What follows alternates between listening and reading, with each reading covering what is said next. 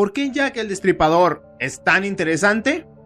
Bienvenidos a Estaca Brown. K porque la vida es cabrona y Brown porque es presentado por Ian el Prieto.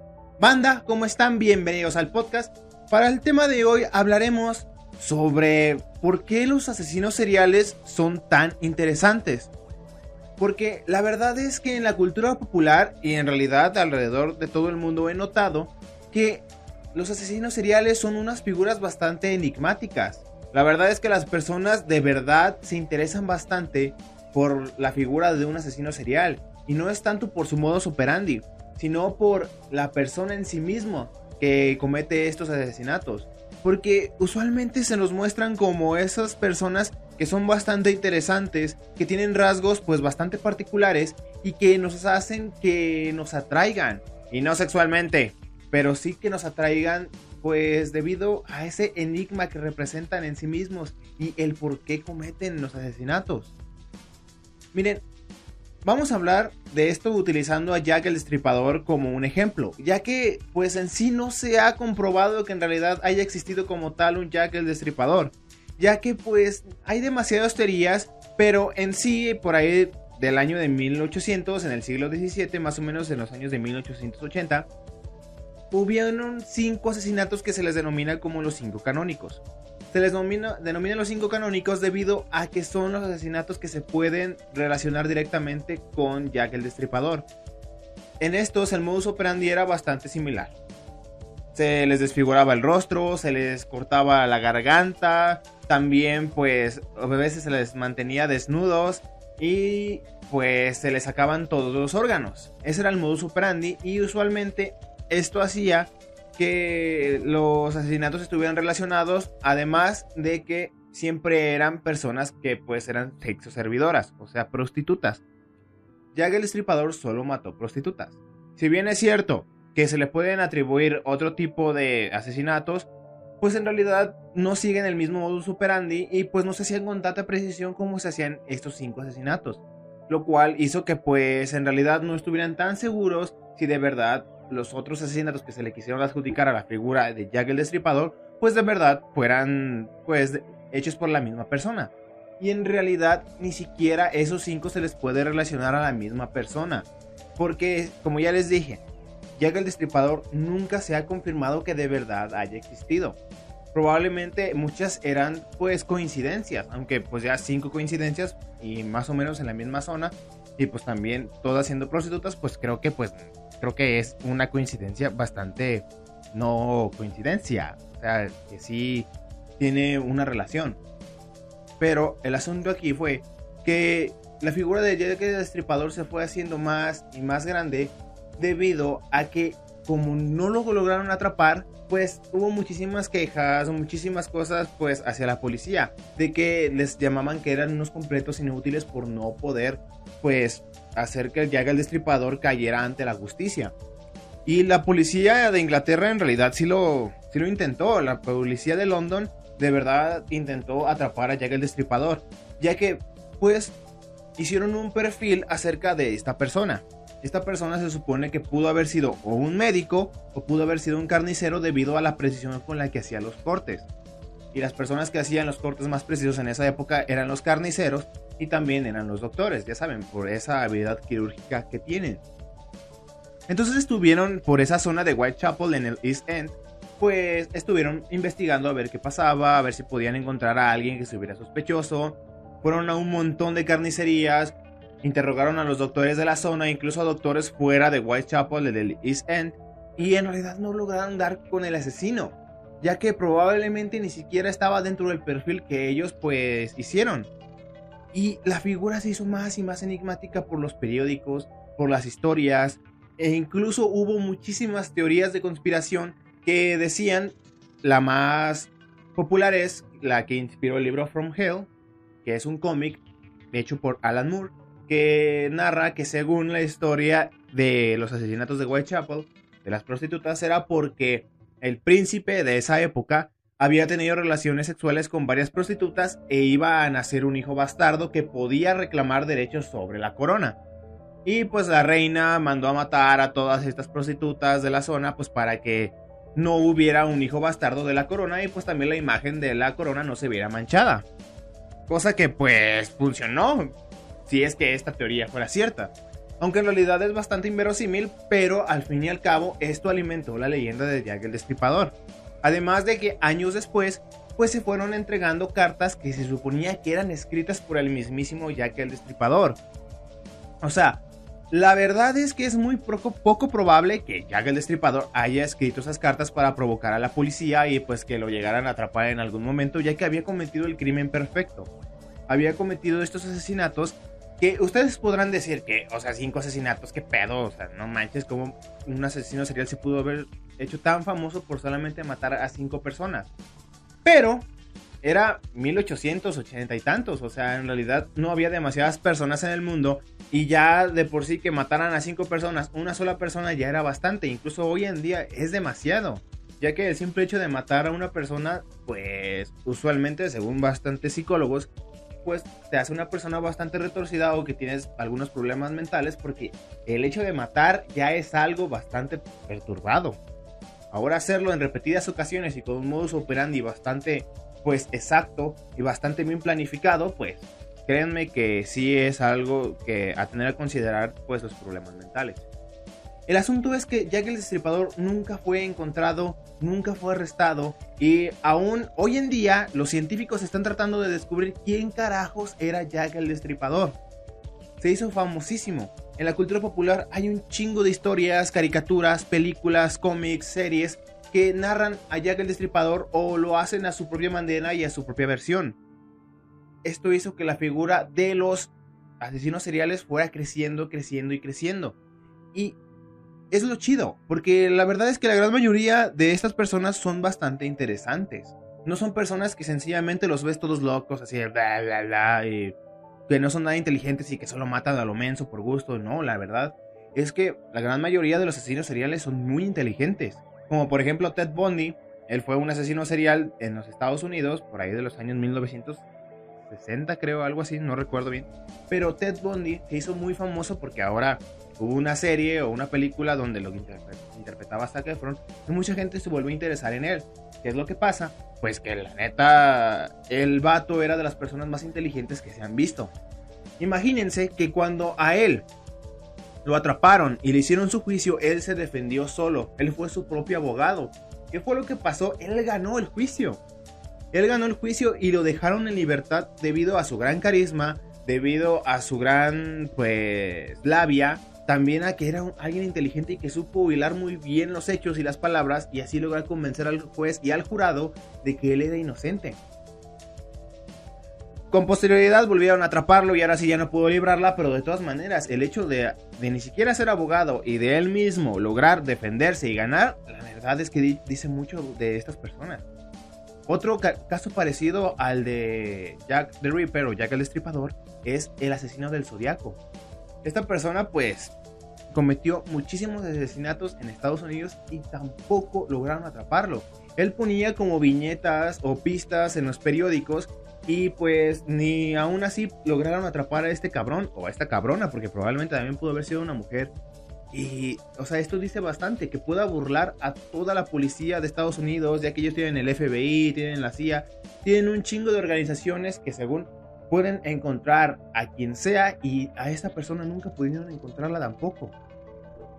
Y eso es lo que hace interesante a estas personas. Además de que pues mínimo en Estados Unidos hay una cultura como de, ya saben, de la militarización. O sea, no, no digo que el país esté gobernado por un régimen militar, pero la verdad es que sí es un país el cual, ah, pues, lo militar, pues es bastante admirado. Podemos verlo en sus, en su cultura de las armas. Miren, algo que es muy relacionable a los Estados Unidos que ahí los asesinos seriales son prácticamente rockstars. Lo dicen, pues van a decir tu fuente, qué pendeja, pero el güey de la cotorriza, ese güey hizo una tesis sobre los asesinos seriales y de cómo estos asesinos son superestrellas en los Estados Unidos de América y por qué los adoran tanto. Y no adorarlos, sino que los admiran, como que los ven y dicen, ok, este güey es alguien superior o algo así. Y sí, no, no, no estoy exagerando, de verdad los asesinos seriales son muy famosos y casi casi se puede volver en algo bastante, bastante, pues, aspiracional. Ser como ellos, ser personas tan inteligentes que puedes burlar a la ley, ser personas tan distinguidas, tan carismáticas que puedes hacer lo que te dé tu gana con solamente el poder de tu palabra. Eso es muy, muy chido. Solo hablando de esa parte de su inteligencia, porque pues para lo otro que uses tu inteligencia pues no está tan chido, ¿verdad? Pero ahí es donde entra lo que les estaba diciendo de la cultura de la militarización de Estados Unidos. En Estados Unidos no es que ellos digan, ok, este es un estado militar donde los militares tienen un chingo de poder. No, en Estados Unidos lo que pasa es que ellos tienen una cultura en la cual pues sus fuerzas armadas son bastante respetadas. La verdad es que se puede notar bastante que los, Estados Unidos, los estadounidenses tratan de ser pues muy respetuosos con sus fuerzas armadas, siempre los admiran, siempre les hacen cientos de eventos, tienen un chingo de descuentos de por ser militares, o sea, llegar a ser parte del ejército es todo un honor en Estados Unidos. O sea, sacrificar tu cuerpo, tu alma, pues también tu salud mental con tal de proteger a tu país es un honor en Estados Unidos. No es como aquí en México que el puto servicio militar es una pinche mamada, no, allá de verdad el servicio militar es algo importante y tienes que hacerlo porque tienes que dar servicio a tu país y tienes que entregarte a tu país y a las personas que viven ahí. Y tienes que defender obviamente la libertad, ¿verdad, Gringo Man? El chiste es que las personas en Estados Unidos tienen una cultura de la militarización bastante sutil, donde siempre te dicen que los estadounidenses que van al ejército, que son militares, que están pues en la marina, entre pues las otras organizaciones militares, son héroes. Siempre son héroes y ellos son los héroes de la historia, nunca son los malos, nunca son las personas que van a un país y lo invaden porque quieren recursos, no. Los Estados Unidos van a los países para liberarlos de los regímenes pues dictatoriales y pues que según les van a llevar libertad cuando en realidad solo quieren chingarse los recursos.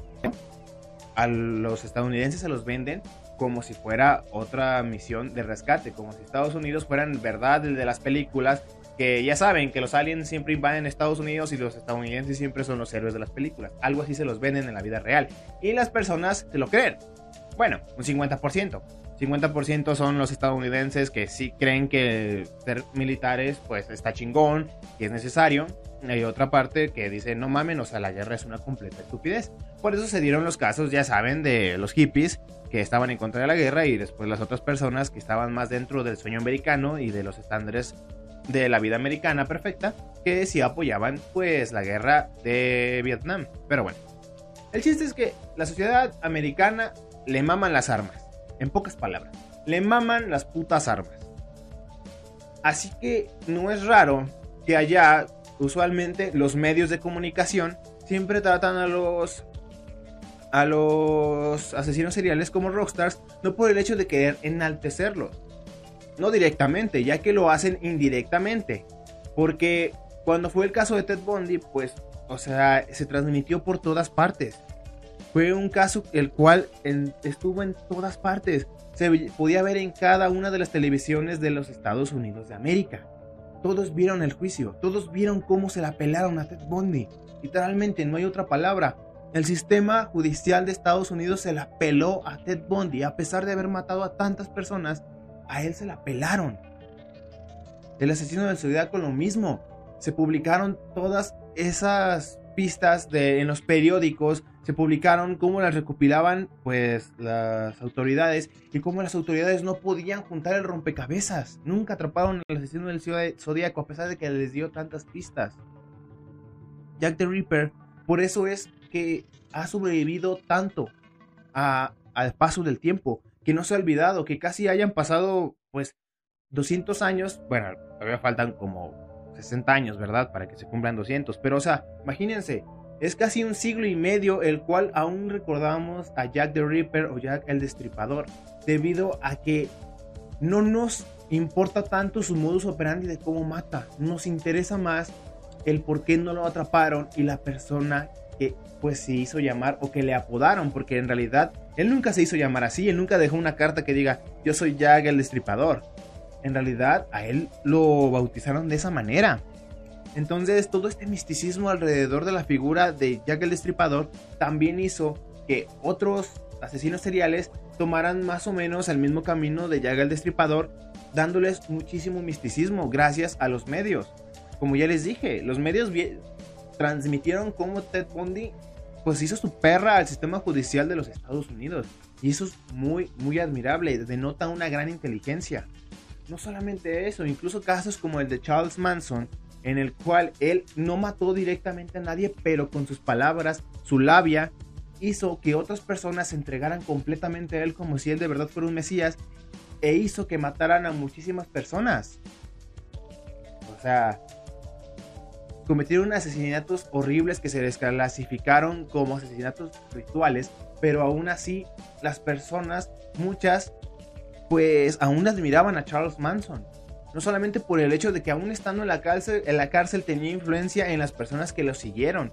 No solamente por el hecho de que hizo que una mujer se casara con él dentro de la cárcel, pues con tal de dejar una descendencia, aunque al final se dejaron. Pero estos son como... Esas personas se vuelven tan interesantes porque son personas inteligentes. Son personas que de verdad dices, wow, este güey cómo le hizo para que se la pelara las autoridades de Estados Unidos. ¿Cómo hizo este güey para que matara a cinco prostitutas y que nunca nadie supiera su nombre? ¿Cómo le hizo el asesino del zodiaco para dejar tantas pistas y que e incluso así nadie de las autoridades lograra atraparlo? Ese es el enigma, ese es lo interesante de un asesino serial no tanto el hecho de quién mató. Y eso es lo culero, porque en realidad a nadie nos importa quién mató. A nadie nos importa por qué chingados mató a tal persona.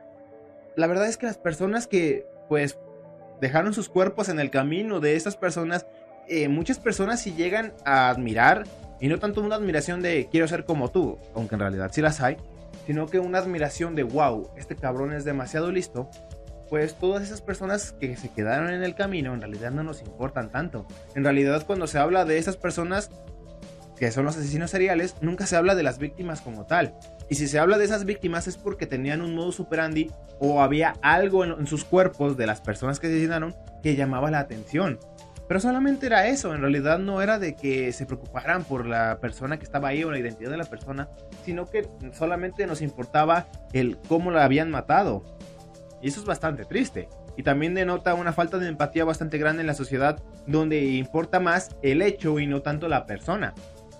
Por eso se dice que lo que pasó en el 9-11, pues en realidad las personas no se celebra tanto en sí, no, digo, no se recuerda tanto por el número de personas, ya que muchos dicen que nada más murieron 500, otros que fueron como 3000, etc.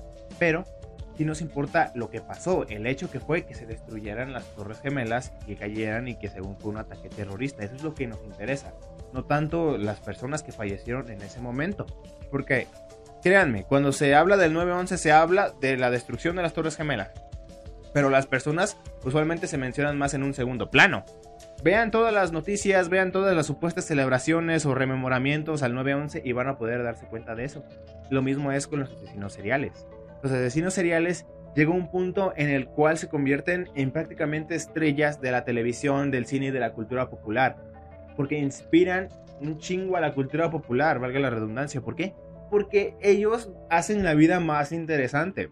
Usualmente algo que se nota mucho es que las personas buscamos algo que le dé sabor a la vida, que le dé un poco de sazón. Que digamos, wow, mi vida puede ser tan interesante como lo que leo en los libros, películas, series, así. Porque de verdad deseamos que la vida sea interesante. Entonces, por eso nos da tanta admiración de que ocurran casos como estos.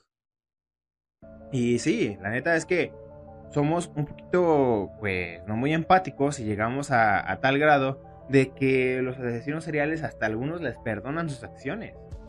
No en el hecho de que, ay, no manches, que no te no matas a tantas personas y no está mal que lo hayas hecho, sino en el aspecto más de que cierten cierta empatía por el simple hecho de que llegan a admirarlos. Y pues sí, ya les dije, los medios han provocado que pues tengamos cierta admiración o intriga hacia estas figuras pues bastante retorcidas, las cuales pues matan gente por X o Y razón.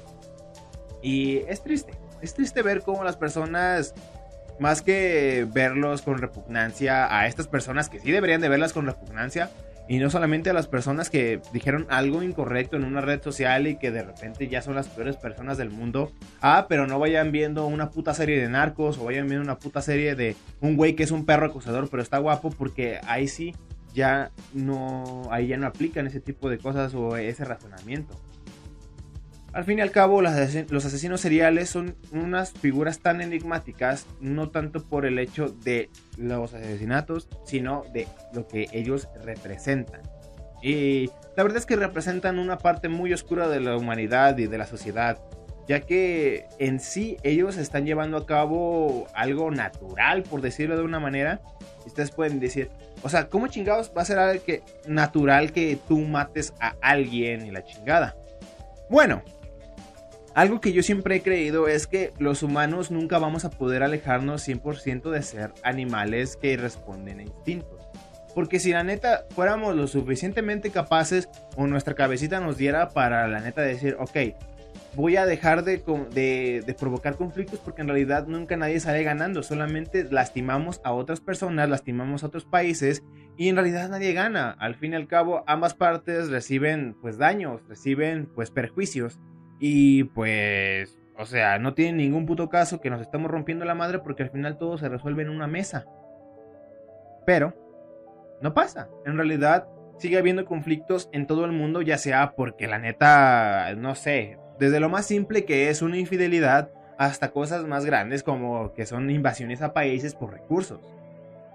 Los humanos no somos capaces de dejar el conflicto atrás, está en nuestra naturaleza, la neta, está en nuestra naturaleza sobrevivir.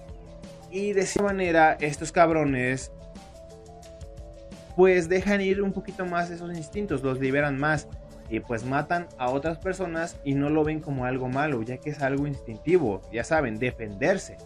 Aunque estos güeyes no se defienden, estos güeyes lo único que hacen es que les causa placer matar. Y hay muchísimos animales que matan por placer, como los delfines. Estos hijos de puta son... Ay no, los delfines son de lo peor. Yo no sé cómo cómo a la gente le podían gustar antes los delfines. O sea, los delfines son de lo peor. No mames, esos güeyes se drogan, esos güeyes violan, esos güeyes matan por placer. E incluso hay muchísimos monos que al parecer somos bastante parecidos a los monos que también matan o golpean a otros de sus congéneres por placer. Y estos güeyes como que desarrollan o esa parte en la que dicen, ok, me causa placer, me causa emoción matar y hacerlo de cierta manera le agrega un poquito más de sabor, le agrega un poquito más de emoción hacerlo de, este modo. Y, eso es lo curioso. La gran mayoría de los asesinos seriales no lo hacen con la maldad o un afán de venganza hacia la persona que asesinaron. Sencillamente es que lo ven como un medio para llegar al fin que es que les, que les causa placer matar. Eso es lo perturbador, diría Dross, de esto que estas personas no tienen una razón como en las películas. ¿Nunca les ha pasado que, eh, bueno, a mí a veces se me hace una mamada, que las personas a veces critiquen tanto a un villano de una película o de una serie, de un libro, que porque no tiene razones para hacer lo que hace? Que no tiene razones para, no sé, para ser malvado, por decirlo así. Que no tienen razones para sencillamente querer destruir el mundo porque sí y ya, porque les causa una emoción. No, todos deben de tener una historia trágica, una historia de fondo, etcétera, etcétera, etcétera. Cuando en realidad no es así en la vida real usualmente. Usualmente las personas que violan no lo hacen porque quieren violar específicamente a esa persona, es porque sencillamente el acto de violar es lo que les causa placer y no es porque tuvieron a veces, bueno, hay algunos sí, hay que no hay que negarlo, algunos sí. Solamente desarrollan ese placer por violar y ya. Después otros que matan nada más por matar y ya. Otros que torturan a las personas y lo hacen porque sí y ya, porque, porque quieren, porque pueden y porque tienen los recursos. Eso es lo curioso. Y algo que, que leí por ahí es que dicen algunos autores que muchas veces las personas exigimos este tipo de historias de fondo, personajes animados no se parezcan tanto y no sean tan realistas, porque es algo que nos aterra sentir que es algo que de verdad nos pueda pasar a nosotros. Por eso las películas de terror que más se dan miedo son aquellas que se desarrollan en ambientes más realistas, que no es tan caricaturizado o que no es tan místico el asunto, sino que es algo que se puede sentir muy propio, que se puede sentir como algo que sí de verdad te podría pasar. Y aquí pasa algo similar. Por eso las personas cuando ven un personaje que no tiene esas características de una historia de fondo y razones por las cuales lo hace, pues es porque en realidad se está dando cuenta de que ese personaje se parece más a alguien de la vida real, alguien que sencillamente le gusta hacer cosas malas, porque sí y ya. No, eh, no necesita una razón, su única razón es el placer, su única razón es sentirse pues la neta realizado porque logró hacer algo que a él le causa pues satisfacción concretar. Y eso es lo, también lo interesante de un asesino serial. Que él no necesita razones para querer matarte. Él no necesita una razón para querer torturarte. Él no necesita nada, nada dramático. Nada de que pueda dar para un monólogo. Lo único que él necesita para querer cometer actos tan malvados y horribles como asesinatos, torturas, etc., es que les causa satisfacción y placer. Los asesinos seriales son tan interesantes porque a lo mejor ellos son la representación de personas que se animan a hacer cosas que la gran mayoría de las personas reprimen. Y eso es lo que da miedo. Y eso es lo que intriga. Que a veces vemos a esos güeyes que de verdad se animaron a seguir sus instintos más bajos. Y por eso también dan miedo. Porque si a alguien se le pues truena la tacha, dirían por ahí. Si alguien sencillamente se decidiera a hacer algo y cuando lo haga le causa tanta satisfacción que le dan ganas de repetirlo, y resulta que era el güey más bueno, el güey más santo que tú conocías, eso sí da miedo. Saber que el güey que está a un lado de ti podría estar pensando en matarte, pero lo reprime. Y si en algún momento deja de reprimirlo, pues tú serás otra víctima en el libro de asesinos bueno gente, eso fue todo por el video de esta semana, espero que les haya gustado. Si de verdad les gustó, por favor, suscríbanse al canal, denle like, compártanlo y déjenme aquí más historias de asesinos seriales porque podemos hacer, pues ahora sí ya no un análisis, sino hablar de ellos directamente, que la neta son personas muy interesantes. Y también si están escuchando esto por Spotify, por favor síganme para más contenido como este. Síganme en mis demás redes sociales, ya saben, ahí está Facebook, donde les subo clips chiquitos para que no se tengan que echar todo el episodio. Y también síganme en Instagram, porque pues porque quiero que me suban el ego. Y nada, esto fue Estaca Brown y yo soy Ian el Adiós banda. Y tomen agua, perros.